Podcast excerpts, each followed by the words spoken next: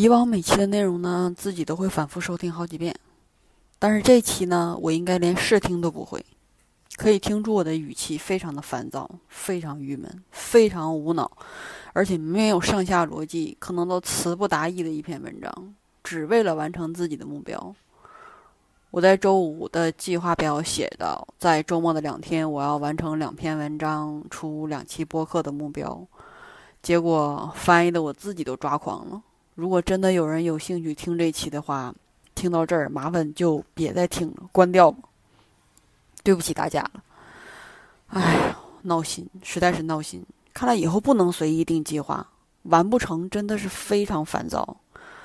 行了，废话不多说了。本篇文章出自二零二零年九月四号的《大西洋月刊》，题目是《The Question That Mulan Doesn't Ask》。迪士尼重新翻拍的真人系列的电影《木兰》，讲述的是一个毫无内心世界、一心只想奉献自己、挣得家族荣耀的女战士的故事。在迪士尼不算翻拍的真人系列电影中，大致可以分为两类。第一类是极度还原以及忠于原版的内容，比如说像《狮子王》《美女与野兽》，真人版跟原版几乎用了同样的讲述方式，甚至音乐也。一定要遵从原版。第二种就是稍加有些改动，比如说小飞象以及 Peter 的龙、彼得的龙，从原有的故事线中阐述了一个全新的视角。但是呢，呃，Nikki carol 就是这篇就是这个花木兰的导演以及编剧，翻拍的木兰今年在登陆了迪士尼家之后，他的。呃，最近上映的吧？对，最近上映的。就算是付费用户，也要额外再支付三十美金才可以看这部电影。他把一部有生命的音乐剧变成了一个从头到尾绷着脸、非常古怪的一个故事。相比于其他电影的创新，这部电影除了花销翻拍花了巨大的开销之外，以及当初的重磅宣传、夸夸其谈，毫无新意可言。一九九八年上映的动画片《花木兰》，以当时迪士尼可预见的讲故事的标准，给人的感觉是非常有胆量的一种全新的尝试。它的画风更加简单，也更加鲜明，却仍然备受瞩目，让人眼前一亮。呃，让大家呃眼前一亮的是，这个主人公并不是出自贵族，而且花木兰仍然是。迪士尼公主系列中唯一一个不是真正公主的 IP，这部动画片的灵感来源于花木兰的神话。花木兰是一位女战士，伪装成男子替父从军十二年。令人惊讶的是，这部动画片充满了关于性别的角色的戏谑，并愿原意是在愿意。哎，shit。愿意在隐藏自己女性气质的同时，与内心的角色进行斗争。据报道，这该片预算达到两亿美元的《木兰》在最开始就用充满令人叹为观止的布景、华美的服装以及令人精彩、令人感叹的打斗场面作为宣传的看看点，但是它却失去了原来动画片儿电影中的幽默跟大胆的场景。他对男性身份的认同，只不过是为了达到某一种手段跟目的。他也缺乏了这个导演曾经指导过的最好的一部电影，叫《惊奇士》（Well Rider） 中的那种甜蜜的感知。嗯，甜蜜的感知，我也不知道应该不应该这么翻译。原文是 “lacks the sweet sensitivity”。木兰，呃，是刘亦菲饰演的，她拥有一种非常。非凡的战斗力，但他却被命运安排着相亲，过着一种即将开始的家庭生活。嗯，他非常年迈，有点残疾的父亲，剧中是一条腿好像不不不好，不是很灵光的一条腿，被应召入伍与北方侵略者作战时，他就伪装成男子替父从军。嗯，不好意思啊。从那时起，木兰本质上就直接变成了一个有一点点魔法的战争电影。其中有一个转折点，也是被大家广泛讨论的，就是气，这个实在太逗了。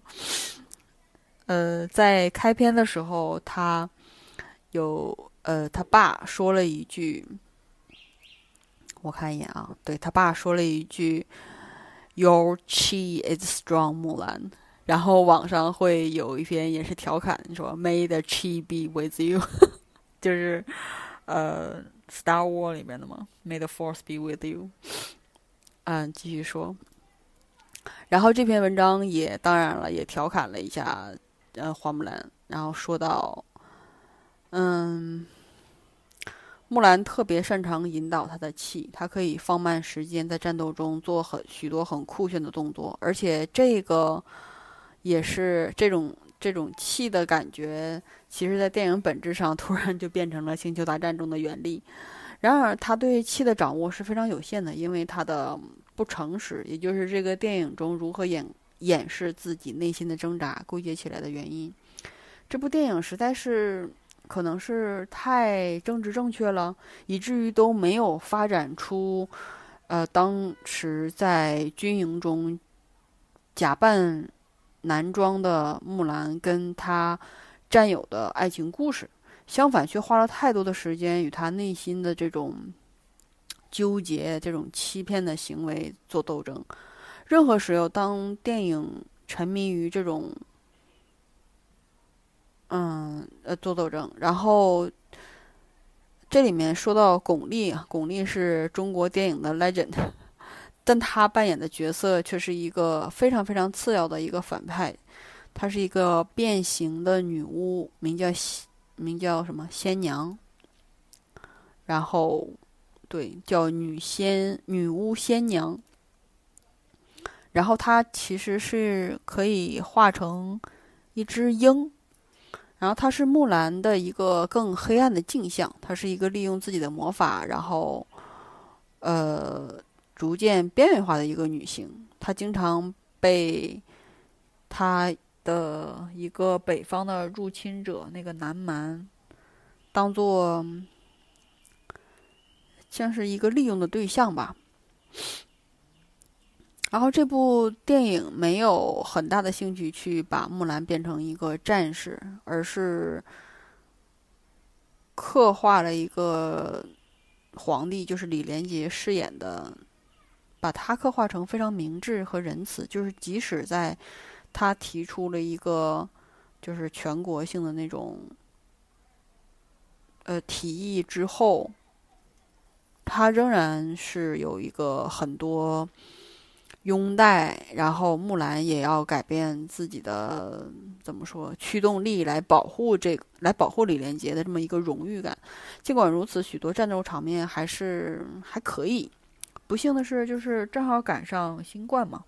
这部电影原本打算在美国上映的，但是这部电影拍的时候，它的画布。画幅是很宽的，可能是在上映的时候会有点问题。然后迪士尼家就把这个发行权放在了网上，呃，这样大家也会有比较安全的观影体验嘛，尤其是对于家庭来说。但是效果可能会差一些，因为呃演员阵容也还不错，其中也包含甄子丹，他在其中饰演的是木兰的一个。指挥官，像是将军的，嗯，最后的结尾其实是说，嗯，木兰其实就是讲述一个有能力的女性如何用自己的方式来尽孝的这么一个英勇的故事。除此之外，就没有什么可补充的了。可想而知，在外媒的眼里，或者这个评价这篇文章来看，木兰的口碑并不是很好。然后，豆瓣儿截止到今天九月六号的此时此刻，豆瓣儿的评分已经达到了四点九，相当之低。嗯，确实没什么意思。而且中国区的海报做的也非常非常不好。之前的美版、日版以及韩版的，嗯，花木兰的海报只有木兰一个人，并没有其他的角色。而且反映出来的那种，就是在剑中呈现镜像的木兰，也是那种一男一女的的那种感觉。海报做的非常漂亮，啊，行吧。我是非常非常差强人意的勉强完成了自己的任务。行了，我自己都不愿意再说了。如果你要是听下去的话，感谢这期的小伙伴忍受了我这么啰嗦的一篇文章，实在是抱歉了，状态实在是太差了。不过我发现最近怎么改了自己的目标了？以前这个微博不是这个微博去了，以前这个播客主要讲的还是我平时的一些想法呀。嗯，感想啊，以及遇到的什么事儿，就非常自己的那个私人的事儿，好像是像我之前前几期的描述，属于声音流水账，好像是用我自己用声音写日记一样。不知道从什么时候开始，我把这个目的已经变成了怎么变成了翻译文章这个板块儿，好奇怪啊！不能这么延续下去。我刚开始想的是，如果每每天可以翻译一篇文章，算是倒逼自己学习吧。现在怎么反而是让自己产生逆反心理，非常抓狂的一种完成糊弄目标的一种方式，真的不是什么好现象。我需要休息一段时间，所以啊，千万不要给自己瞎弄什么目标。唉，我还是回归日常吧。行了，就啰嗦这么多。本期连歌都没有，再见。